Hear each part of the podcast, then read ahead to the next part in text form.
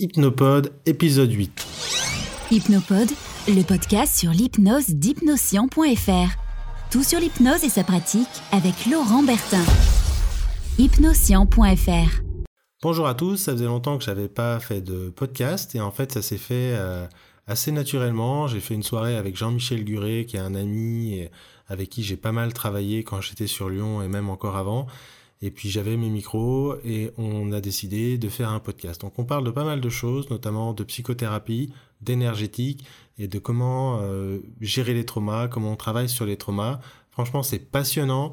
Euh, Michel a, a, beaucoup travaillé, a appris pas mal de choses. Il parle aussi d'un congrès en énergétique euh, qui se fait euh, au mois de mars. Vous trouverez le lien euh, dans l'article de ce podcast-là, mais je ne vais pas en parler beaucoup plus longtemps. Je vous laisse profiter de cet échange qui s'est fait vraiment euh, au feeling avec Jean-Michel. Ça dure un petit peu moins d'une heure et il y a vraiment beaucoup, beaucoup d'informations super pertinentes euh, là-dessus. À bientôt. Alors, salut Jean-Michel. Ça va? Salut Laurent. Ouais, ça va bien. Ça fait plaisir de te voir, ça fait un petit moment. Euh, on se voyait plus souvent quand j'étais à Lyon. Euh, voilà, je voulais qu'on parle. Euh, bah, J'ai vu que là, tu, tu, faisais un congrès dans pas très longtemps. Plus, c'est quand les dates déjà 18 et 19 mars. Ouais, 18 et 19 mars sur la psychothérapie énergétique, etc. Donc il y a. Il y a l'EFT, que je pense que la plupart des gens qui écoutent la connaissent, Jean-Michel Guret, l'EFT, parce que tu faisais aussi des, pas mal de, de formations et t'en fais toujours. Et, euh, mais aujourd'hui, on parle plus de psychothérapie énergétique. Alors, il y a psychothérapie dedans, il y a énergétique. Euh, moi, je sais que tu as fait aussi un peu euh, de l'hypnose, ce genre de choses-là. un peu beaucoup. Oui. Voilà, donc comment. Qu'est-ce que tu mets toi dans psychothérapie Qu'est-ce que tu mets dans l'énergétique Qu'est-ce qui fait que ça arrive en France Comment ça fonctionne Quel lien on peut faire avec ce qu'on fait en hypnose, par exemple, ou, ou dans d'autres formes de pratiques énergétiques Parce qu'il y a le magnétisme, le reiki, il y a tout ça. Enfin, tu, vois, c'est, euh, tu peux nous en parler un petit peu, puis voir un petit peu euh, comment on part de, à partir de là En fait, je pense que pour faire simple, euh, on peut revenir euh, aux origines. Les origines, c'est les années 75, fin des années 70. Ouais. Un docteur en psychologie du nom de Roger Callahan, lui s'est formé dans les années 53 aux thérapies euh, conventionnelles. Et puis, euh, bah, comme beaucoup d'entre nous dans ce domaine-là, euh, on a une espèce de soif de connaissances. Donc, il s'est formé aux thérapies euh, cognitivo-comportementales, euh, à l'hypnose, à beaucoup de différentes modalités, Ouais. classiques et, et, on va dire conventionnelles, moins conventionnelles avec euh, à l'époque l'hypnose. Et euh, en fait, tout a commencé quand il travaillait avec une patiente du nom de Mary Ford. J'ai retrouvé sur YouTube Ouais. des vidéos euh, à la télé où il présente sa patiente et justement il en discute. Et euh, ça, il était un, un, peu dans une situation d'échec. Et après avoir galéré avec elle pendant une année, elle souffrait d'une phobie de l'eau. A priori, pas de cause connue, en tout cas, elle se rappelait de rien, ça lui durait depuis son enfance. Avec elle, il a testé, il a mis en place et en pratique tout ce qu'il faisait avec les autres des thérapies d'exposition, il la confrontait à de l'eau, après en lui apprenant des techniques de relaxation, il a utilisé l'hypnose, il a utilisé, bref, tout ce qu'il connaissait. Et un peu en désespoir de cause, parce que rien ne fonctionnait, elle ne progressait pas, il a eu l'idée, euh, elle lui parlait d'un malaise qu'elle ressentait, elle lui disait, j'ai l'impression de ressentir de l'eau dans mon ventre, une sorte de, dans, dans mon estomac plus précisément. Et il n'était pas formé à l'époque à la médecine traditionnelle chinoise, mais il connaissait quand même ça à titre de culture personnelle, il fait le lien entre l'estomac et le méridien de l'estomac, qui démarre juste sous l'œil. Mhm. Et il a l'idée, il écrit dans son livre et dans ses interviews, il dit bah, Je ne savais plus quoi faire, euh, de lui demander de stimuler le point avec, manuellement, juste avec les doigts en fait, hein, faire des sortes de tapotements comme ça sous, sous les yeux. Et il dit qu'en l'espace de deux minutes, elle lui a dit ça y est, ça c'est disparu. Elle s'est levée tout d'un coup et en fait, il faisait les exercices euh, au bord d'une piscine Ouais. et il l'approchait et chaque fois qu'il l'approchait de plus en plus près de la piscine, elle ressentait un malaise. Et là, elle dit mais j'ai plus de sensation dans l'estomac. Elle se lève en rigolant et elle part en courant vers la piscine. Et elle s'asperge le visage, etc. Et sa plus grande peur était de, euh, c'était l'océan. Elle était incapable de euh, conduire sur l'autoroute en Californie qui longe euh, l'océan Pacifique. Oui. Et en fait, le soir même, alors qu'il pleuvait et qu'elle avait peur de la pluie, elle arrive à sortir, à prendre sa voiture par une nuit d'orage, aller jusqu'à l'océan et rentrer jusqu'à mi-cuisse dans l'océan. Et donc là, Callahan s'est dit, il y a un truc particulier. Et c'est de là qu'il a commencé à euh, essayer de comprendre ce qui se passait, parce que bien souvent, les découvertes en psychothérapie, eh, c'est le fait du hasard. Ah ouais. On constate que quelque chose que bizarre fonctionne, on approfondit, on- c'est aussi un peu le cas dans le MDR, hein. Euh, et là, il a approfondi et il a utilisé d'autres outils, donc il a fait des emprunts à d'autres domaines de Mm. la thérapie, notamment euh, la kinésiologie. Il a fait un lien avec les méridiens et il s'est aperçu que dans certains types de problématiques, on avait toujours certains méridiens qui étaient euh, impliqués. Et donc il a mis en place ce qu'on appelle des algorithmes, c'est-à-dire si par exemple si vous avez une phobie, ben, vous commencez par stimuler tel point, puis tel autre, tel autre, etc. La- la- L'ancienne version de l'EFT est un peu Voilà. compliquée, il fallait connaître. Alors quel c'est pas euh, forcément compliqué parce que si on regarde en détail, euh, les- il faut connaître les algorithmes. Mais les algorithmes simplifient en fait euh, le protocole unique qu'on a en EFT, Ah oui, qui consiste à stimuler euh, une quinzaine de points. Et donc, euh, il a mis ça en place et il a commencé à enseigner ça. Il a raffiné, affiné, on va dire, sa technique durant une vingtaine d'années. Mhm. Et de son enseignement a découlé plusieurs méthodes, tous avec des noms un peu, des, des acronymes. EFT, TFT, Faster EFT, ces trucs-là? Alors, pas à l'époque, Ouais. c'était, il y avait d'autres, euh, d'autres techniques comme le W, H, E, E, etc. Des techniques qui combinent d'ailleurs des stimulations avec de l'hypnose, il y en a, il y en a pas mal. Et euh, parmi ces techniques, il y avait le FT. Et donc le FT, c'est aujourd'hui devenu la, la technique la- la plus connue. Mhm. Euh, mais à l'origine, c'est ça, c'est Roger Callahan. Et en fait, il- plusieurs années plus tard, donc au début des années, enfin milieu des années 90, euh, les praticiens américains ont décidé de se regrouper au sein d'une association qui s'appelle l'association ACEP en fait. hein, ça, ça veut dire Association américaine de euh, la psychologie énergétique globale Ouais. globale ou intégrative. Et on retrouve effectivement différents courants. Alors qu'est-ce qui, qu'est-ce qu'on retrouve dans cette famille de la psy énergétique? Eh bien, c'est des interventions qui conjuguent à la fois les pensées, donc on va demander aux personnes euh, de se reconnecter avec un souvenir douloureux par exemple, et on va avoir une intervention sur le corps, Ouais. soit par le biais des méridiens d'énergie, donc on va appeler ça les techniques méridiennes, soit on peut intervenir sur les centres énergétiques, qu'on appelle les chakras, les nadis, euh, etc., soit sur le champ énergétique, le biochamp, sachant que euh, on, émet, chaque être humain émet un champ Ouais. électromagnétique qui se mesure jusqu'à 4,50 m.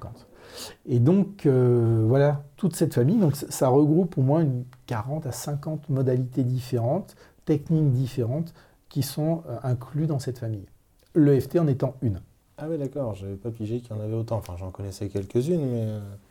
Donc, c'est l'énergétique au sens à la fois chakra, méridien, enfin, c'est très proche euh, médecine chinoise. C'est etc., voilà, c'est toutes les pas- inter- En ce qui concerne les méridiens, donc effectivement, on stimule des points tels qu'ils sont définis par euh, la médecine traditionnelle chinoise. Ouais. Euh, mais quelle grosse différence, par exemple, entre l'acupuncture où il y a, je sais plus, 600 et quelques points et. Alors ça, ça dépend, il y a 361 points euh, définis dans l'atlas euh, de l'acupuncture par exemple. Mhm. Euh, après ça dépend parce qu'il y a les méridiens principaux, il y a euh, des méridiens euh, divergents, des méridiens musculaires, des vaisseaux merveilleux, etc. Et on retrouve plein de points sur ces différents méridiens. Donc ça dépend des écoles et de ce qu'on Mhm. stimule. Effectivement, il y en a même qui euh, parlent de 2000 points. Mais traditionnellement, c'est plutôt de l'ordre de 361, 365, Ouais, etc. enfin, Et donc, moi, je- bon, pour avoir fait quelques, quelques formations avec toi et tout ça, euh, j'ai vu que c'était quand même vachement puissant sur certains trucs. Quel, euh, quel rapport tu fais justement entre l'énergétique et le côté psychothérapie? Parce que euh, à t'écouter, je te dis pense à ce qui va pas, je te tapote et ça résout le problème. Enfin, si on, si on voulait faire un raccourci bête, quoi. D'accord.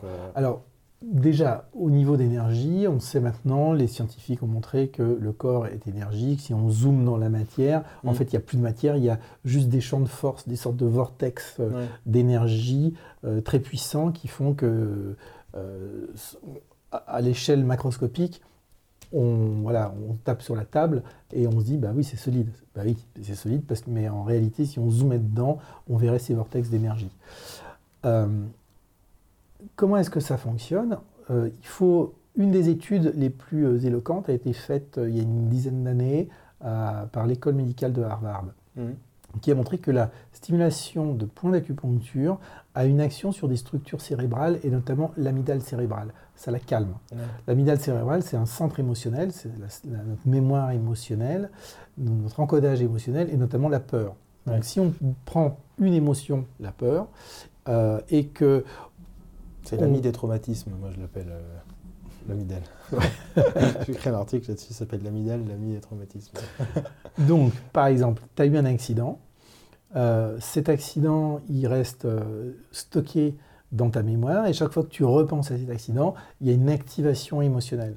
Pourquoi? Parce qu'il y a une loi en neurosciences qui dit que les neurones qui s'activent ensemble se lient ensemble. Mm. Et donc, euh, dans, euh, dans certains cas, il y a des associations dysfonctionnelles qui se font. Si par exemple, ce jour-là, euh, au moment de l'accident, il y avait une odeur particulière, une odeur plutôt sympa d'ailleurs, et que dans le futur, tu retrouves cette même odeur, elle peut réactiver euh, une émotion de peur, par exemple. Et donc, l'idée qu'on a dans la psy énergétique, c'est de confronter les personnes à leurs souvenirs, donc d'activer les émotions et donc d'activer en fait les neurones qui se sont connectés ensemble. Et tout en faisant cette activation, on stimule des points qui ont pour effet de calmer l'amygdale. Donc en fait, à force de répéter cette association, eh bien, il y a une déconnexion qui se passe. Et donc, ce qui fait que la personne est capable d'intégrer son traumatisme. Il y a aussi donc, la notion de trauma, enfin, la psychothérapie euh, en traumato a vraiment euh, énormément évolué depuis les années 2000. Mm. Avant les années 2000, on pensait que certains traumatismes, parce qu'ils avaient été extrêmement violents, parce qu'ils s'étaient arrivés quand les personnes étaient enfants, et que si ces traumatismes étaient répétés dans le cas de maltraitance, de viol et autres, eh bien, ils étaient indélébiles. Et les neurologues le croyaient, les, psychiatres, etc. Et on annonçait ça aux, personnes. Et puis, euh, on s'est quand même aperçu qu'il y avait certaines personnes qui euh, guérissaient et on se disait, mais c'est pas possible parce que compte tenu de ce qu'il a vécu, normalement, ces liaisons, elles sont indélébiles, donc il ne devrait pas s'en sortir. Et les chercheurs ont commencé à regarder ce qui se passait et ils se sont aperçus qu'il y, y, avait en fait une sorte de point commun, de dénominateur commun dans toutes ces techniques. Et c'est quoi? C'est trois phases. La première phase, c'est se reconnecter aux souvenirs traumatiques, mmh. mettre s'y reconnecter dans une fenêtre de tolérance ce qu'on appelle la fenêtre de tolérance, c'est une fenêtre de tolérance émotionnelle. C'est-à-dire que si on, souvent les personnes très traumatisées, elles vont être en deçà de la fenêtre de tolérance parce qu'elles vont être dissociées. C'est un moyen de protection et elles ne peuvent pas se reconnecter. Tant qu'on est là-dedans, en dissociation, on ne peut pas retraiter le trauma. Inversement, si on est au-delà de cette fenêtre, on est en hyperactivation et la charge émotionnelle est tellement forte qu'il ne peut pas y avoir d'intégration voire même on peut provoquer une autre dissociation, retraumatiser la personne et faire empirer les choses. Probablement que l'amygdale à ce moment-là, elle est plus occupée par survivre à l'émotion qui est trop forte qu'à... Elle est submergée, complètement. submergée, donc Le fait de maintenir, donc, et, alors, le problème, c'est que la fenêtre de tolérance, elle est plus ou moins large en fonction de ce qu'a vécu la personne. Donc, si la personne a été traumatisée dans l'enfance, sa fenêtre de tolérance, elle est vraiment très très faible. Et la difficulté pour les thérapeutes que nous sommes, c'est d'arriver à mettre les gens dans cette fenêtre de tolérance et les maintenir. Et l'apport des techniques énergétiques et notamment de la stimulation des points d'acupuncture fait qu'on arrive à réguler vraiment l'émotion. Par exemple, euh, tu es avec un patient, tu lui dis ben, repensez à ce qui s'est passé. Et à ce moment-là, tu vois tout de suite les larmes qui commencent à monter. Et la personne a tendance à fermer les yeux, à se recroqueviller un peu. Donc là, on commence tout de suite les stimulations. Il y a un point qu'on appelle le point d'urgence, qui est le point R27, qui se trouve juste sous les clavicules. On le stimule, et là, ça produit un effet calmant. Donc la personne, on va euh, utiliser cette propriété des stimulations pour la maintenir dans cette fenêtre de tolérance. Et donc, bon, je ne rentre pas trop dans le détail, mais euh, en la maintenant dans cette fenêtre de tolérance, on va progressivement l'amener à se reconnecter de plus en plus C'est une euh, forme de, sur son trauma. de réassociation en douceur. Quoi. C'est on la réassocie et on lui permet de, de- on permet à la nature en fait de faire ce retraitement dans son cerveau. Donc la première condition c'est de reconnecter la personne à son trauma. La deuxième condition c'est de présenter une expérience contradictoire à l'expérience traumatique suffisamment puissante. Et troisième phase, c'est de répéter cette expérience contradictoire. Et cette expérience contradictoire, dans la psy énergétique, elle n'est pas faite par la posture du thérapeute, par la manière de parler du thérapeute, comme comme c'est le cas en hypnose. Ouais. C'est fait d'une manière beaucoup plus simple. C'est fait par des stimulations. C'est les stimulations, en fait, l'expérience contradictoire. Ouais. C'est ça qu'il faut bien comprendre. Et donc, on va répéter, répéter, répéter, exposer, en fait. hein. Donc, on reprend ce qu'on fait dans les thérapies Alors, je d'exposition. coupe un peu. Donc c'est pas alors, forcément c'est pas donc, j'entends- c'est pas ce que dit le praticien etc. Même si je pense que ça joue pas mal, mais pour t'avoir vu pratiquer, tu es plutôt bon en conversationnel, mais je pense que c'est un accélérateur. Oui. Euh, mais ça veut dire que quand tu dis l'expérience contradictoire, c'est les tapotements, c'est-à-dire que pour l'amidale, le fait que je me tapote, ça crée une, rupture, quoi. Donc ça vient contredire l'expérience passée, c'est ça ou j'ai rien compris? En fait, les stimulations, elles agissent sur l'amidale. D'accord? Et le message envoyé à l'amidale, c'est un message de calme. Si on, si on la laisse faire comme ça s'est créé, parce que ça, ça il y a eu le trauma, et puis il y a des répétitions du trauma, et puis il y a des stimuli Ouais. extérieurs qui sont neutres, mais qui réactivent le trauma, et tout ça s'est engrammé Mm, mm. et a, a grossi au fil du temps. Et là, on arrive, à- on refait la même chose. Si on ne fait pas de stimulation, bah, il va se passer ce qui se passe d'habitude. La Ouais. personne, elle va partir dans les larmes, et puis au bout d'un moment, elle va se calmer, plus ou moins. Et voilà. Mais là, la différence, c'est que on a une action directe, mais par le biais du corps. Ouais. Et donc, j'ai vu sur ton blog que tu avais fait des articles sur euh, la mémoire. Euh, on voit qu'il y a la mémoire explicite et la mémoire implicite, que donc euh, conscient et inconscient, et que les traumatismes, ils sont engrammés, enregistrés dans la mémoire implicite, c'est-à-dire d'un côté la partie émotionnelle qui est stockée dans l'amygdale et l'autre partie qui est stockée dans le reptilien et dans le corps. Ouais. Et donc là, en fait, on se rapproche des thérapies euh, sensorimotrices ou euh, somatiques qui passent par le corps et qui aident le corps à éliminer le traumatisme. Et donc, c'est en ça que c'est différent de l'hypnose et à la fois hyper complémentaire. Et c'est vrai, comme tu le disais, euh, la- ce qu'on raconte à la personne, comment on l'aide à se confronter ou au contraire à se retirer, à s'éloigner du trauma, est hyper important. Mm. Mais bon, là, c'est un peu long pour... Au-delà de la technique, euh, parce que moi je me bats souvent avec cette idée que c'est pas la technique qui fait le changement, c'est les principes qui sont derrière. Et là, dans ce que tu dis, c'est le principe de. Moi, je travaille beaucoup, par exemple, avec euh, l'émotionnel, justement. On revient dans l'émotion et souvent, les- ceux qui écoutent, puis beaucoup de stagiaires au début de formation ont un peu peur de l'émotion, de remettre.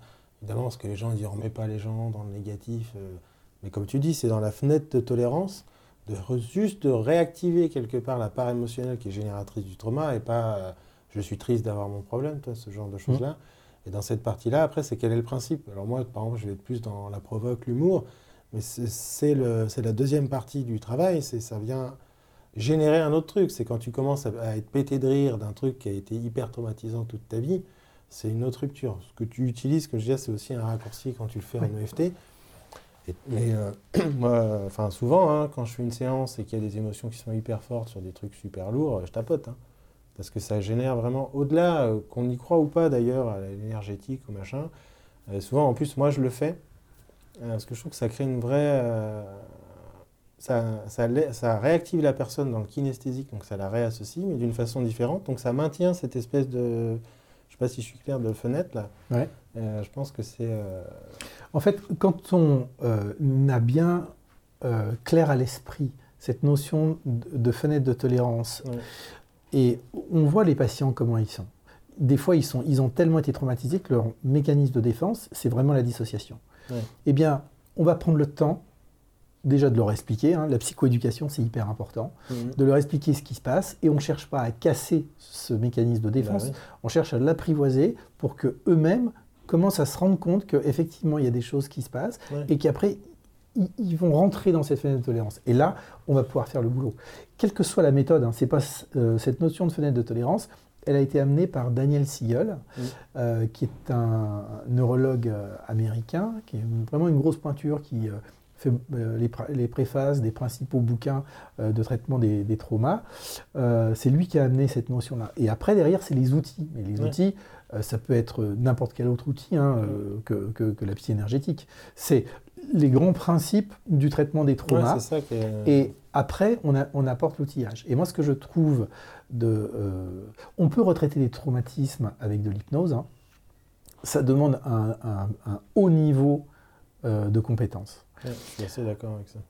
Avec le, la, psy énergétique, il y a aussi besoin d'un bon niveau de, de compétence, hein, bien sûr, pour travailler avec ces personnes, mais le moyen de réguler ça est beaucoup plus simple, beaucoup plus aisé et aussi beaucoup plus rapide. Ah, c'est pour ça que je dis souvent euh, aux stagiaires que je peux croiser, aux personnes avec qui je discute, de s'intéresser à d'autres pratiques parce qu'il y a des moments où l'outil euh, de l'hypnose, alors chacun la pratique aussi de plein de façons différentes, mais de parler, de raconter des métaphores, tout ça sera beaucoup moins efficace et moins rapide que d'aller faire du tapotement ou du magnétisme pour qu'on se, confond. Enfin, peu importe la technique qu'ils utilisent, mais il y a des raccourcis à certains endroits, je trouve, surtout sur les gros traumas, euh, qui sont. Euh, moi, il y a des trucs que j'ai jamais réussi à, forcément bouger euh, fort là dans la séance maintenant, alors que l'émotion était là, alors qu'avec un peu de FT mélangé à un peu d'hypnose conversationnelle pour accélérer le processus du recadrage de la deuxième partie dont tu parlais tout à l'heure, c'est hyper puissant. Et, je reviens à ce que tu parlais de compétences, etc. Dans ce que tu disais la première partie, c'est de, retrouver, euh, alors je sais pas si c'est les mots que tu as employés, mais l'origine du problème ou, euh, la cause du trauma. Mais des fois, euh, comment tu fais? Tu sais, quand ça, quand ça vient pas, c'est toute la difficulté souvent sur certains trucs. Quoi. C'est de, de, réactiver l'émotion, et l'émotion que moi j'appelle structurelle, c'est-à-dire qui tient la structure problématique dans l'amygdale, dans, dans, les différentes mémoires dont on parlait, euh, de trouver celle-là. Quand celle-là, on la tient, on a déjà fait 80% du boulot, j'ai envie de dire, après, quand tu connais l'outil. Euh, mais c'est ces 80%-là qui demandent, euh, qui est dans la partie psychothérapie, je pense, du mot psychothérapie énergétique. Quel conseil tu donnes avec ça? Comment, qu'est-ce que tu, ouais, qu'est-ce, Alors, tu fais toi? bah, Notre cerveau, c'est un formidable protecteur. C'est-à-dire que euh, pour nous éviter de souffrir et de réexpérimenter le trauma. Il va encapsuler, ça c'est euh, les notions issues des travaux de Robert Skert, qui est un neurologue américain, qui a beaucoup travaillé sur euh, cette notion de trauma. Le cerveau encapsule le souvenir. Et donc, il est hors de notre champ de conscience. Mais néanmoins, il est dans notre champ d'inconscience. En fait, il est dans le corps. Et donc, on va voir les personnes qui vont réagir d'une certaine manière, enfin bref sans, trop rentrer dans le détail. Euh, effectivement, dans ce cas-là, le trauma, il est hors de la connaissance de la personne. Mais néanmoins, en fonction du comportement de la personne, on se doute bien qu'il y a quelque chose. Donc, on va prendre le temps d'y aller pas à pas. Et peut-être qu'on ne traitera pas le trauma d'origine tout de suite, mais on va d'abord traiter d'autres traumas. il y a un phénomène qui se passe, c'est que quand les traumas les plus récents, accessibles à la conscience, commencent à être évacués, bien souvent, c'est comme si le cerveau sortait, sortait les capsules les unes après les autres et les ouvrait. Et on s'aperçoit en fait au cours de la thérapie qu'il y a une, remontée euh, vers, le, trauma d'origine. Ça se rapproche un peu euh, de ce que disait, euh, je ne sais plus comment il s'appelle, l'internal family system, le, le système Robert Schwartz. Robert Schwartz, voilà, c'est ça. Avec cette idée de protecteur qui a des parties, des gardiens qui protègent certaines parties, enfin tout le travail sur les négociations entre parties. Et ce que je dis à certains, parfois souvent, c'est que des fois tu sens qu'il y a un problème, un trauma à cet endroit-là, et la personne va te le dire dans la 5 ou 6e séance. Euh, et on se dit, mais merde, pourquoi elle ne me l'a pas dit avant? Mais elle ne pouvait pas. Il ne pouvait pas. Parce qu'il y avait euh, cette protection, cette espèce de, couche, enfin, je ne sais pas trop comment on peut appeler ça, mais euh, plein de petites parties qui étaient de mini-traumas ou de, de traumas qui étaient en amont, et que le corps ne laisse pas sortir celui qui pose problème structurellement, s'ils n'ont pas été travaillés en amont. Mais des fois, comment tu gères quelqu'un qui est hyper dissocié, par exemple, ce qui est le, problème de beaucoup d'hypnos, euh, les hyper dissociés, euh, gens qui ont zéro émotion, ou quand ils ont une émotion, tu as, un bout de surcil, un bout d'oreille qui bouge. Ce qu'on appelle les, les alexithymiques. Ils n'arrivent pas à nommer, même à ressentir euh, les, les émotions. Et on a aussi des personnes qui sont euh, des personnes qui n'arrivent même pas à, à- à ressentir quoi que ce soit dans leur corps. Ouais. Parce qu'en fait, ça a été tellement violent ce qu'ils ont vécu que ils habitent à côté. Du, Ouais, coup, du ça, coup, ouais. ça fait moins mal. Presque déréalisé, quoi. Voilà. Et ben avec ces gens-là, ce qu'il faut bien comprendre, c'est que ça ne sera pas en une séance ou deux séances. Il va falloir d'abord veiller au contexte global dans lequel on va pratiquer la, la psychothérapie. Donc ça veut dire qu'il faut qu'ils se sentent vraiment en sécurité dans le lieu. Ensuite, il faut qu'ils se sentent en sécurité dans la relation avec le thérapeute. Et ensuite, il faut qu'ils se sentent en sécurité. Il faut qu'ils aient confiance dans la capacité du thérapeute à entendre Ouais. ce qu'ils ont vécu. Ça, j'ai envie de dire, c'est un peu avec tout le monde, mais là, c'est Oui. encore plus, quoi. Ah bah, bien sûr. Là, c'est Enfin, plus, c'est plus, un peu le, le renard du petit prince, quoi. Si te le renard est pas très trouillard, ça va prendre du temps. de- Exactement. Mais il y en a d'autres, ça va plus vite. quoi. Après, ce qui est important, c'est la psychoéducation. C'est euh, bien expliquer aux personnes euh, que c'est normal qu'ils fonctionnent comme ça. Et pas vouloir tout casser, ce que Ouais. je disais tout à l'heure, euh, en leur faire baisser leur garde tout de suite. Ça, c'est pas possible, ça va au contraire la renforcer. Bah, c'est le vrai, euh, ce qu'on peut appeler dans le jargon, euh, qu'on entend ici et là, le tri sur l'autre, la synchro, le rapport, c'est d'être vraiment au rythme de l'autre, quoi. Ouais. Euh, Ensuite, on va travailler sur les sensations corporelles. Ouais. Et donc là, ça va être intéressant parce que on va, la personne va pouvoir commencer à se recentrer sur elle, à, se- à réhabiter son corps. Et en psy énergétique, et notamment en- dans, dans les techniques comme euh, la thérapie du champ mental, le FT et d'autres, on stimule des points d'acupuncture. Donc la personne, elle se touche elle-même, ouais, elle touche son corps. Et donc, il y a une sorte de retour au corps. Et, et ça favorise aussi la, la réassociation. Et là, avec les personnes très traumatisées, il faut vraiment y aller hyper, hyper en douceur. Donc, on travaille le corps, après, on va travailler les émotions, après, on va travailler les, euh, les, les pensées perturbatrices. Il y a des émotions sur les traumas qu'on retrouve très souvent, comme la honte, la culpabilité. Et ça, ça sera nécessaire déjà aussi d'expliquer euh, à la personne ce qui s'est passé, parce qu'il y en a qui ont honte de la manière dont ils ont réagi. Par exemple, de- Ouais, dans les- euh, dans les attentats, il y a des personnes qui étaient euh, à Nice avec leur bébé dans des poussettes et qui ont balancé euh, la poussette, le bébé, euh, et, et qui derrière se, se amplifient encore Mhm. l'intensité du trauma parce qu'ils se disent mais comment, j'ai pu faire ça? Et donc en fait, il faut leur expliquer que c'est des réactions naturelles, dans, dans- des réactions normales dans un contexte anormal. Ouais, alors justement, je- parce que ça souvent je dis, c'est pas tellement. Alors, si bien sûr, le trauma a une importance, mais c'est ce qui se passe après. Euh, Comment il est géré, comment on se le raconte. Il y a toutes ces émotions. Tu parles de honte, Ouais. culpabilité, responsabilité. Les gens ils s'en veulent, etc. Je pense au viol par exemple, où les gens, euh, beaucoup de femmes ont, sont pas parlé, ils ont été rejetés par la famille, euh, ça s'est mal passé, ça se sentent sales. Enfin, toute cette partie-là du trauma qui n'est pas liée à l'événement en soi. Euh, est-ce que c'est géré aussi ou est-ce que ça fait partie du- d'un travail dans l'ensemble? Est-ce que ça gère d'un coup si je travaille sur le trauma ou est-ce qu'il faut quand même garder en tête de gérer bah, l'après Est-ce que, ça- est-ce que tu le gères avant? Je suis clair dans ma question ou pas? Te- Oui, oui. Euh, en fait, si tu veux, il y a des protocoles euh, qui sont établis. Mais les protocoles, ils, ont le mérite d'être là. Après, ils on les adapte Ouais, à chaque personne. Donc, on ne peut pas dire il faut le faire avant, etc. Souvent, c'est fait avant. ouais. Mais il y a des, il- enfin, des fois, on est surpris parce que une chose est surprenante en psy énergétique, c'est que des fois, on arrive à un résultat hyper rapide et on ne comprend pas trop ce qui s'est passé, Ouais. tellement que c'est rapide. Mais si on regarde dans le détail, en fait, on a enchaîné les étapes classiques Ouais. parce que à la fin de l'étape, il faudra que la personne soit vraiment en confrontation directe avec le trauma et donc elle le raconte. Et. Le thérapeute lui pose même des questions hyper euh, trash, quoi, hein, où, on va la confronter fortement, dans la mesure où elle pourra le faire Ouais. au- dans la fameuse fenêtre de tolérance. Mais euh, et des fois, ça se fait tout seul. Ça la personne va même beaucoup plus vite. Elle se met à nous raconter le truc alors qu'on on essaye de la stopper en lui disant non, non, non, tout à l'heure vous raconterez ça ou la... non, non, mais je veux vous le dire maintenant. Bah, ça veut dire qu'elle a la capacité. Ouais. On vérifie qu'elle est dans cette fenêtre de tolérance. Elle continue les stimulations. Elle fait ça et en fait, elle est en train de retraiter toute seule. Et ce qui se passe en fait, c'est qu'on arrive à un phénomène qui s'appelle la reconsolidation de mémoire. Ouais.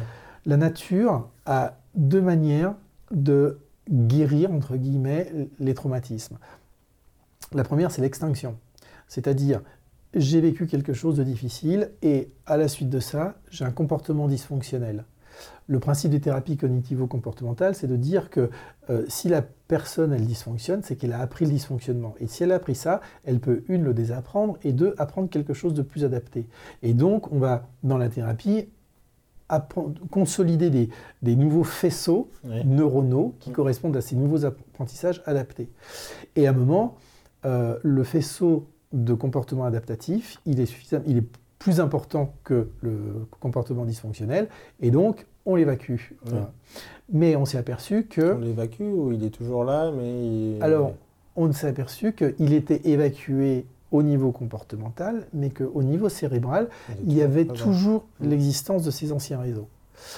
La différence avec la reconsolidation de mémoire, c'est que, en fait, si je prends une expression un peu triviale, euh, l'extinction, c'est comme si bon, la tapisserie ne me plaît pas, je repeins la tapisserie, je mets autant de couches qu'il faut pour que finalement je ne voyais plus rien, c'est tout blanc, c'est tout propre et c'est tout bien. La reconsolidation, c'est j'enlève la tapisserie, c'est-à-dire qu'il y a vraiment une déconnexion des, euh, des connexions inadaptées qui s'étaient produites au moment du ou des traumas successifs. c'est pour ça que je ne suis pas toujours un grand fan des, de l'orientation solution à l'extrême, dans le sens où, euh, euh, quand on se questionne bien sur l'orientation solution, on part quand même du problème, mais c'est euh, l'orientation solution, c'est le type, il y en a qui pratiquent comme ça, on ne parle pas du tout du problème, c'est que bah, ça on gonfle les ressources, les ressources, etc. Mais alors oui, ça peut éteindre le comportement parfois, mais euh, moi j'ai cette croyance que ça laisse des traces euh, dans des comportements minimes inconscients, une façon de parler, une façon de regarder les gens, etc., qui ne sont pas problématiques pour la personne en conscience. À moins que j'ai la phobie de l'eau, je ne peux pas m'approcher de la mer, euh, oui, ça se voit. Mais, et donc je suis plus dans cette bah, démarche. je vais donner un exemple. J'avais une patiente qui avait dû faire un avortement thérapeutique. Et donc, on a commencé le traitement en hypnose. Et on a fait un protocole classique de, deuil, mm. qui s'est super bien passé. Très vite, elle était complètement bluffée en disant euh, Waouh, je ne pensais pas que ça, je pourrais vivre comme ça. Et puis elle est revenue un an plus tard. Et elle me dit Bah, euh, je reviens parce qu'en fait, euh, ça va très bien. Hein, J'ai vraiment fait le deuil, je sens que ça, que ça s'est fait suite aux, aux séances qu'on a fait. Mais quand dans la rue, je croise des femmes enceintes, j'ai un truc bizarre, j'ai une espèce de phobie d'impulsion, mm. envie, comme envie de mettre un coup de poing dans le ventre. Sympa. Donc, évidemment qu'elle ne le fait pas, hein. mais elle, elle, ça l'interroge. Et eh bien, c'est ça, c'est l'illustration de ce qu'elle est en train d'expliquer. Qu'est-ce qu'on a fait? On est revenu en euh, psy énergétique sur la réassocier avec qu'est-ce qui s'est passé, qu'est-ce qui lui restait quand même? Et il lui restait des images euh, du bébé dont elle avait avorté, parce qu'en fait c'est une procédure classique hein, quand, dans, mhm. ce cas-là. On, fait des photos et on propose aux, parents de les voir. Et elle avait encore ces images qui restaient dans sa tête. Et le fait de voir une femme enceinte, ça la connectait inconsciemment avec ce genre de souvenirs, et ça faisait monter de la colère qui se traduisait par cette espèce d'impulsion. Et donc on a traité ça, mais très très vite. Et ça a été complètement terminé. Et c'est pour ça, en fait, que. Bon, moi, je viens de l'hypnose. Quand j'ai commencé à, consulter en cabinet, je n'avais que l'hypnose. Et je ne l'ai pas quitté. Hein. Je me sers de l'hypnose, comme, tu disais, voilà, en, conversationnel, voire même quand on utilise certaines techniques euh, de la psy énergétique, dont une s'appelle Matrix Imprinting, bah, moi, je considère qu'on est dans le domaine de l'hypnose et qu'on on, utilise vraiment les, deux, les deux compétences. Hein. Donc, ne serait que dans la façon de parler, la façon, enfin, les outils qu'on peut apprendre au-delà de la technique de l'induction, etc., mais les outils qui vont avec l'hypnose, euh, souvent enseignés et plutôt bien, euh, servent vachement. Euh, ça sent, quand quelques formations que j'ai pu faire avec toi, les stagiaires qui ont fait de l'hypnose, ça se voit. Ah, mais bien sûr. Ça se sent dans leur rapport, dans leur présence. Dans... Pour moi, c'est ça marche dans les deux sens. C'est-à-dire, si on, vient de l'énergétique, je conseille aux gens de faire de l'hypnose. Et s'ils font de l'hypnose, je leur conseille de faire de l'énergétique. Parce que c'est tellement imbriqué l'un dans l'autre euh, et, tellement complémentaire. On est orienté solution quand, on fait de l'hypnose, mais et on est orienté problème quand on fait de l'énergétique. C'est pas l'un contre l'autre, c'est vraiment l'un avec l'autre. Parce que en fonction de la personne, de l'état dans lequel elle est, tu vas pas forcément t'orienter sur le trauma. Une personne très traumatisée, ça va être important, bah nécessaire, utile de développer les ressources. Eh bien, on est avec l'hypnose, on pourrait être avec la sophro ou d'autres techniques qui permettent de développer les ressources. Une fois qu'elle est suffisamment structurée, solide, là on commence à s'orienter problème. Et, et on, peut passer de l'un à l'autre, hein. on peut très bien faire ressources, problème ou problème ressources, et puis repasser on ensuite. On revient un peu à la fenêtre de tolérance, que c'est que pour pouvoir aller dans Exactement. le trauma, il faut avoir assez de ressources pour pouvoir gérer euh, cette fenêtre Exactement. de tolérance. Et tout à l'heure, pour compléter, tu disais, mais quand les personnes sont dissociées, qu'est-ce qu'on fait? Ben, On développe des ressources. Ouais.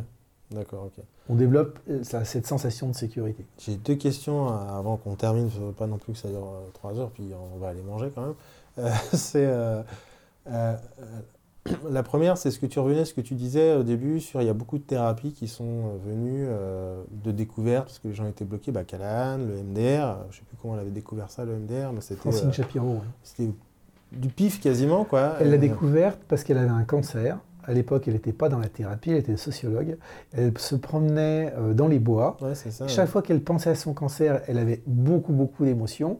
Et là, bizarrement, après sa balade dans les bois, parce qu'elle aimait bien se promener, elle ressent plus rien. Et elle repense à son cancer, elle en reparle et elle n'a plus d'émotions. Elle se dit, mais c'est pas possible, qu'est-ce qui s'est passé dans ces bois? Et en fait, quand elle redéroule le, film, mmh. elle s'aperçoit qu'elle a, suivi un moment des oiseaux, des yeux, ça a duré un bon moment. Et elle se dit, à part ça, je vois pas ce que j'ai pu faire d'autre. Et là, elle expérimente avec des personnes et elle s'aperçoit qu'effectivement, il y a une espèce de réintégration du trauma. peut-être les elfes et les gnomes qui traînent dans la forêt qui sont venus l'aider. Peut-être aussi. et qui l'ont inspiré. Non, je parlais d'énergétique parce que souvent, dans le mot énergétique, les gens mettent plein de choses et souvent les trucs un peu spiritueux euh, qui sont pas. et pas spirituels, qui sont un peu perchouille à gauche à droite. Donc je revenais à ma question, c'est que euh, souvent euh, on découvre des choses en testant, parce que souvent enfin, les, stagiaires et les gens qui, commencent dans l'accompagnement, même ceux qui sont euh, diplômés depuis longtemps, etc., ils sont pas un peu enfermés, qu'est-ce que je fais, j'ose pas. Comment tu gères le côté justement tester quelque chose avec quelqu'un? Je suis clair ou pas? Non, je euh, je comprends pas. Tester quelque chose. Tout le monde ne ferait pas un an de thérapie avec une nana qui a la phobie de la piscine, tu vois. À un moment donné, le mec il dit bon, écoutez, je peux rien pour vous. Euh, ah bah. quelqu'un d'autre. Euh, comment tu gères comme, comment tu comme accompagnant, dire voilà, les gens ils viennent pour me voir parce qu'ils ont envie de changer, etc. comment tu... Moi, je sais que je teste plein de trucs. Je lis un bouquin, le lendemain, je teste en séance, mais je me fais une fenêtre de tolérance de test. Je teste pas deux heures. Et de voir comment ça passe, comment ça. Mais c'est quel état d'être, toi, tu as euh, Déjà, un, pour gérer euh, cette, capacité de dire, tiens, bon, on va tester ça, on va aller par là, hum, ça marche pas, je reviens en arrière, j'avance. Je pense que c'est un état d'esprit qu'il faut avoir pour pouvoir faire ça. Et les gens, ils ont peur de faire du mal, ils ont peur de se tromper. Euh. Bah, ce qui a vraiment de bien en psy énergétique, c'est que on demande aux gens de stimuler des points. C'est-à-dire que moi, je vais les... si je vois une personne, ça arrive souvent, hein, elle arrive, elle se pose, on a à peine le temps de discuter, je lui demande pourquoi, quel est son objectif, pourquoi est-ce qu'elle vient me voir, et les larmes arrivent. Tout de suite, je lui dis, bah, faites comme moi, stimulez le point juste sous les clavicules, et après on enchaîne avec quelques autres points. Tout de suite, pouf, ça la calme. Elle ne connaît pas ces techniques-là, euh, et, et elle découvre qu'il y a un truc qui se passe en elle. Et comme c'est expérientiel, c'est-à-dire que c'est pas de la théorie ou du blabla, elle le ressent. Ça coupe court à la discussion. Très souvent, il n'y a même pas de question. Donc, on y va une première fois. Moi, en même temps, ça me permet de vérifier comment est-ce qu'elle réagit à ces stimulations. Mm. Et donc, du coup, ça va permettre, si elle réagit très très bien, ben, ça va permettre de rentrer peut-être de la reconfronter une deuxième fois. Et puis, euh, on, revérifie que les stimulations refonctionnent bien. En fait, ce qu'on est en train de faire, c'est une sorte, on pèle l'oignon, quoi. On la reconfronte, mmh. on, et on stimule et on fait baisser l'intensité émotionnelle. On y retourne et tant que ça marche, voilà. Tant ma question derrière, je me suis probablement mal exprimé. Ma question, c'est comment toi tu penses et à quoi tu crois? Alors évidemment, tu as de l'expérience, mais avant ça, tu étais à l'hypnose, tu es parti en EFT, euh, dans la psychothérapie énergétique, mais Comment tu t'es dit, tiens, je vais confronter les gens à leurs émotions euh, Comment tu as géré l'idée de, dépasser euh, la peur de faire du mal, de, mettre, de ramener des gens dans un, viol, un trauma, quoi Je veux dire, comment ah oui. Ah ben, c'est simple, parce qu'en fait, c'est d'abord toutes les études et toutes les formations que j'ai faites. plus j'en ai fait dans la traumato, et plus on sait qu'il va falloir reconfronter la personne ce qui va montrer que la personne elle a dépassé son trauma, c'est le jour où elle est capable de te raconter en détail ce qu'elle a vécu sans ressentir de l'émotion. Ouais. Évidemment qu'elle ne va pas sauter de joie, hein, mais Non, voilà, elle va être neutre ou elle va être, ou, ou elle va être compatissante avec elle-même Mm. pour, pour, pour, euh, la personne qu'elle était au moment où elle a vécu ça. Ouais. Et là, ça sera intégré. Donc, euh, il faut y aller en, en douceur. Le, le truc, c'est que euh, s- traiter des traumatismes euh, forts, c'est pas fait pour tout le monde. Ouais. Il faut vraiment avoir les, les épaules pour. Bah, il y a, des- y a gens ça qui ne peuvent pas le faire. en fait. Voilà. Moi, j'ai une. euh, D'ailleurs, là, j'invite euh, au mois de mai Pascal Brion, qui est une Canadienne spécialiste euh, du stress post-traumatique. Et euh, c'est un clone de Foresti. Elle a une joie de vivre pas possible. Elle fait des formations, on est vraiment mort de rire. Et ce qu'elle dit, c'est que effectivement, c'est pas fait pour tout le monde. Et que généralement, les gens qui travaillent avec des personnes traumatisées euh, plus, plus, plus, c'est des gens qui sont pleins de joie de vivre, qui se ressourcent, qui sont ancrés, qui aiment faire la fête, voilà, Ouais. qui, qui eux-mêmes sont ancrés dans la vie. Et donc, on ne peut pas tous le, le faire, et c'est pas une obligation d'ailleurs Ouais. de le faire. Bah, tu as répondu à la deuxième question, que c'était ça, justement, euh, quel état d'esprit il faut avoir un peu pour gérer des traumas. Il faut penser à soi, il faut se ressourcer. Mm. Et là aussi, autre intérêt de la psy énergétique, c'est que on montre à la personne comment faire. Donc ça veut dire que nous-mêmes, on se stimule. Et en se stimulant, on se nettoie. Ouais. Parce que les notions de transfert et de contre-transfert de la psychanalyse, on les vérifie vraiment euh, très fortement en énergétique. Parce qu'en fait, notre champ énergétique a un impact direct sur la Ouais. personne. Ah ouais. Et en fonction de ce qu'on pense et de ce qu'on ressent en tant que thérapeute, on a une action. Bien souvent, on ne le sait pas. Et donc, l'intérêt des formations en psy énergétique, c'est de s'en rendre compte parce qu'on fait des tests et on voit tout de suite l'impact Ah qu'on oui, je a. me souviens, c'était très drôle. On peut faire des tests euh, kinésiologiques, les tests, etc. Mais on peut même aller plus loin, et ça, ça sera quelque chose qui va être euh, euh, vraiment très intéressant dans le congrès Mm. qui va avoir lieu les 18 et 19 mars. On va observer avec des, des électroencéphalogrammes qu'est-ce qui se passe au niveau des ondes cérébrales chez le patient quand on a une action en psy énergétique sur lui, mais aussi on va pouvoir l'observer chez le thérapeute. Et on s'aperçoit de- des phénomènes de synchronisation des ondes cérébrales des deux personnes. Ouais, Ce qui explique en fait les phénomènes d'intuition ou etc. Parce que nos cerveaux se, euh, se c'est- synchronisent c'est ce qui fait que des fois en hypnose, tu es là, tu es dans ton truc parce que c'était aussi dans une transe. Enfin, bon, bref, il y, a- y a ce rapport à cette présence à l'autre. Puis d'un coup, tu sors une métaphore, tu sais pas pourquoi tu la sors. Oui. Et l'autre te dit Putain, comment vous saviez C'est exactement à ça que je pensais.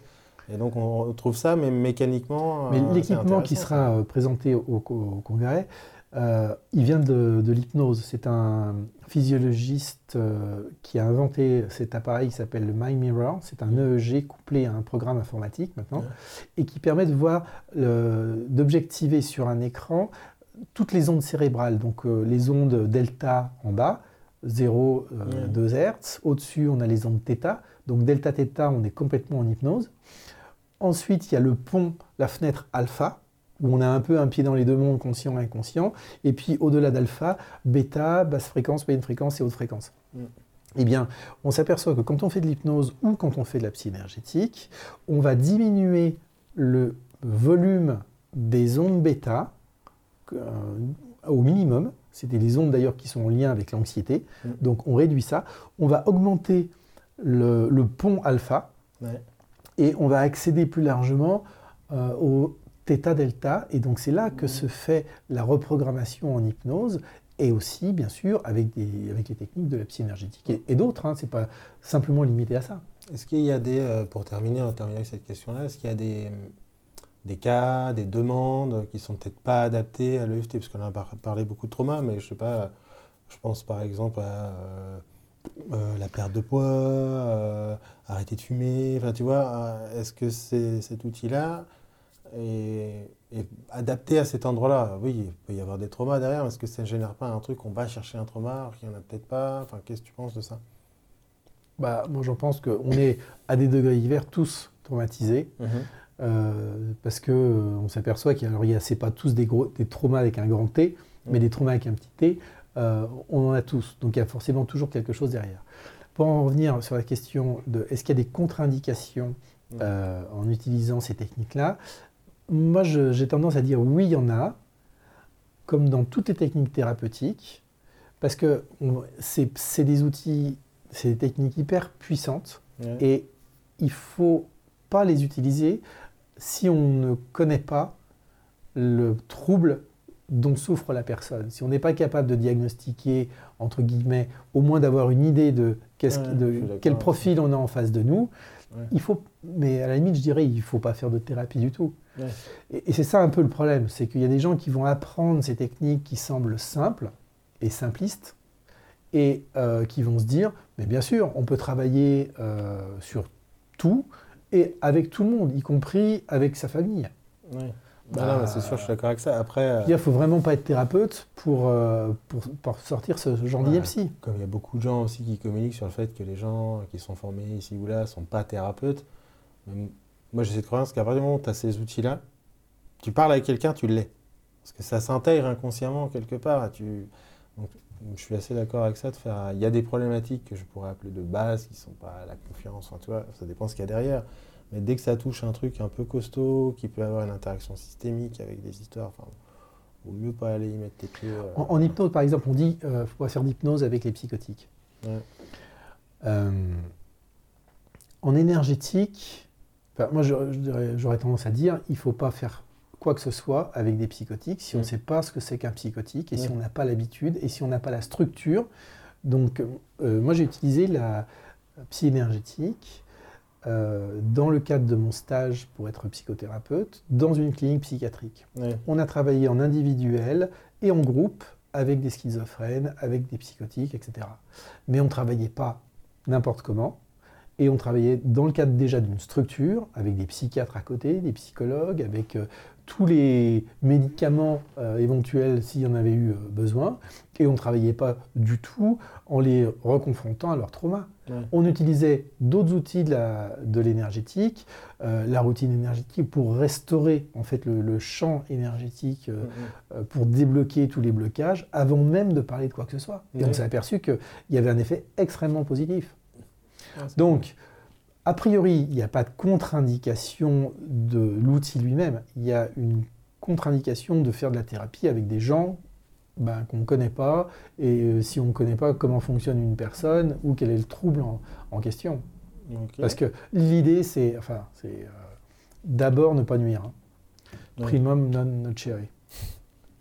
On va terminer vite avec le, le congrès, parce qu'on en a parlé un tout petit peu là. Donc c'est 18-19 mars, et euh, euh, donc c'est deux jours, c'est ça? Bah oui, 18-19 ça fait deux, bravo Laurent. Et euh, voilà, qu'est-ce qu'on va y trouver? Tu as déjà parlé de tout cela? Alors, que- l'idée, c'est que euh, moi, j'ai eu une première formation, j'ai fait rencontré plusieurs personnes, et puis je me suis aperçu que ça répondait pas forcément à toutes les questions que je me posais. Donc, je suis allé aux États-Unis pour me former à la source, vu que ces techniques viennent de là-bas. Euh, aux États-Unis, il y a une association qui s'appelle euh, la CEP, dont je parlais, et qui réunit justement toutes les, tous les sachants, c'est-à-dire toutes les personnes qui sont en pointe. Ouais. On va retrouver des, euh, des thérapeutes, il y a beaucoup d'hypnothérapeutes que j'ai pu croiser dans les congrès. Je suis allé dans, dans un congrès, c'était en Arizona, il y a deux ans. J'ai trouvé ça fabuleux, la, la richesse et la diversité des personnes. Tu, rencontres autour de la même table euh, un chaman, un psychiatre, euh, des thérapeutes, des hypnos, etc. Enfin, un, panel de culture, tout le monde échange, tout le monde communique, et dans un esprit d'ouverture. Et je me suis dit, mais c'est ça qu'il faut euh, Ouais. amener en France. Quoi. Et donc, comment, euh, qu'est-ce qu'il va y avoir dans ce congrès? Eh bien, c'est euh, le modèle américain en réduit, mais avec des personnes que j'ai rencontrées là-bas et qui sont, on va dire, parmi les pionniers. Alors, il y en a plein, hein, donc ils ne sont pas forcément tous là, et puis c'est pas, pas évident Ouais. aussi de coordonner les agendas de ces gens-là qui sont quand même des sommités euh, internationales et qui ont des emplois du temps pas possibles. Mais on va avoir le nouveau président de la CEP, c'est un Anglais qui est un psychanalyste à la base et qui a travaillé dans une des plus importantes cliniques de Londres et qui s'est aperçu que le traitement de- des traumas par la parole uniquement créait plus de mal que de bien. Ouais. Et donc, au bout d'un moment, il s'est dit, il faut qu'on arrête nos conneries. Et il a commencé à s'intéresser à d'autres modalités. D'abord le MDR, et ensuite il en est venu à la psy énergétique. Et aujourd'hui, il a lancé la psychanalyse énergétique, Ouais. euh, et il enseigne ça Euh, c'est un, bon, il a 50 ans d'expérience dans la, dans la psychothérapie. hein. C'est un gars vraiment très très sympa. J'ai eu l'occasion de faire des, des vidéos, des interviews euh, Ouais. que tu retrouves sur ma chaîne YouTube. Bon, déjà rien que ça, c'est extrêmement riche d'enseignements. Moi, je me régale de pouvoir échanger avec ces personnes-là parce que ça, on, on apprend vraiment beaucoup de choses et on gagne surtout du temps. On aura également le directeur de la CEP, Bob Schwartz, qui lui a mis en place un programme de- qui s'appelle la science derrière l'énergétique. Et donc effectivement, comme tu signalais, Ah qu'il y a oui, des gens qui, parlé ont fumé la moquette. Ouais, Ouais. qui fument la moquette avec ces, ces- ces, euh, notions d'énergétique. Il y a de très euh, nombreux scientifiques de, de haut niveau euh, qui racontent pas n'importe quoi. Et euh, il y a par exemple Bruce Lipton qui intervient dans cette formation, mais il y a aussi Daniel Siegel dont je parlais euh, Mhm. tout à l'heure, Jim Hoshman, etc. Des, des chercheurs qui ont voilà, un, un pédigré reconnu qui expliquent tout ça. Et donc l'idée, lui, Bob Schwartz a organisé et coordonné cet ensemble de euh, d'état de l'art en fait au niveau de la thérapie parce qu'il y a aussi des personnes qui viennent euh, de, de la théorie polyvagale qui aujourd'hui la théorie polyvagale c'est un des trucs qui a révolutionné le traitement des traumas et c'est hyper important de Ah, connaître ça pas du tout, ouais. Je crois que je vais y aller, moi. ça on, en, m'intéresse, on en reparlera. De, on en reparlera.